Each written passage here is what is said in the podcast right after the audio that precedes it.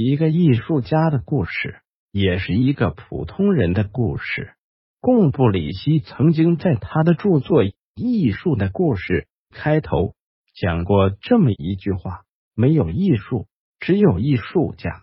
他们是一群男男女女。”高更无疑是最好的诠释。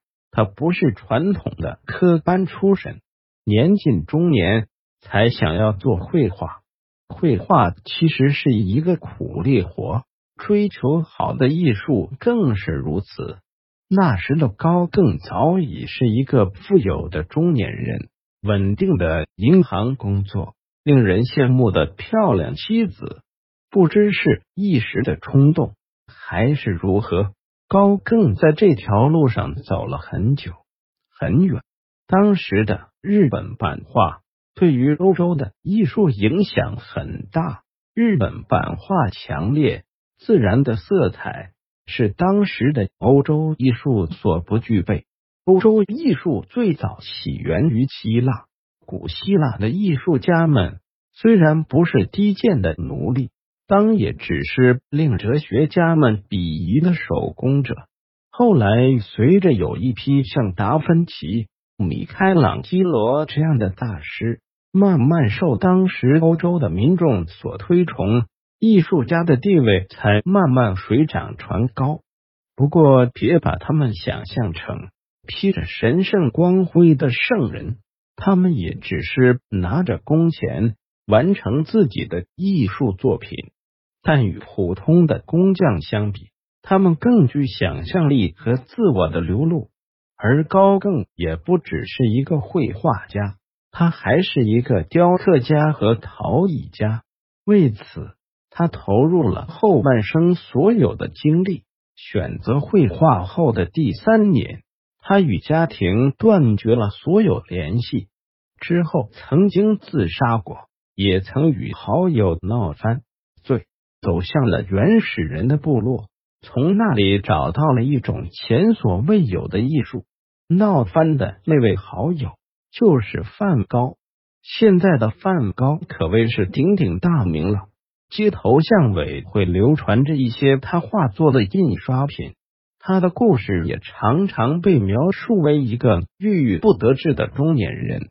其实梵高和高更很相似，都是不被世俗所理解的人，也不会得到太多的同情，但他们对生活依旧充满着热情。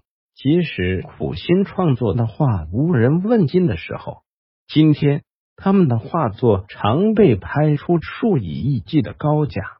但在当时，梵高曾在路旁支起自己的画作，免费展览，愿意以低价售出，也没有人愿意多看他们一眼。这样的两个人，就像同样炽热的太阳，虽然感到彼此是相似的。但若是靠得太近，只是灼伤。梵高生性纯真，却又冲动，是一个很矛盾的人。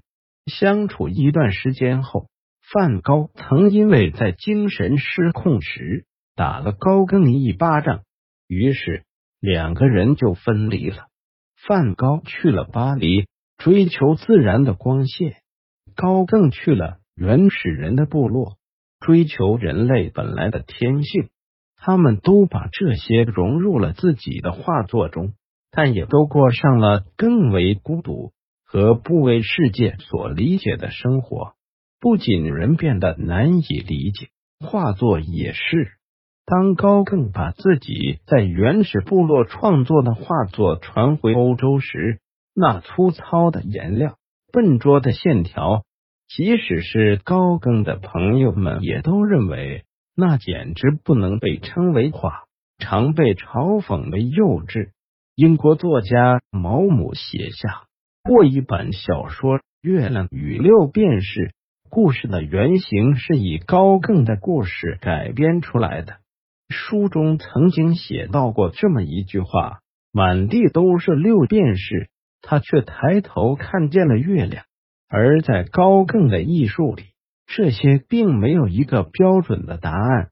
欢迎关注微信公众号“脑洞外星人”，这是一个研究地球历史的外星人。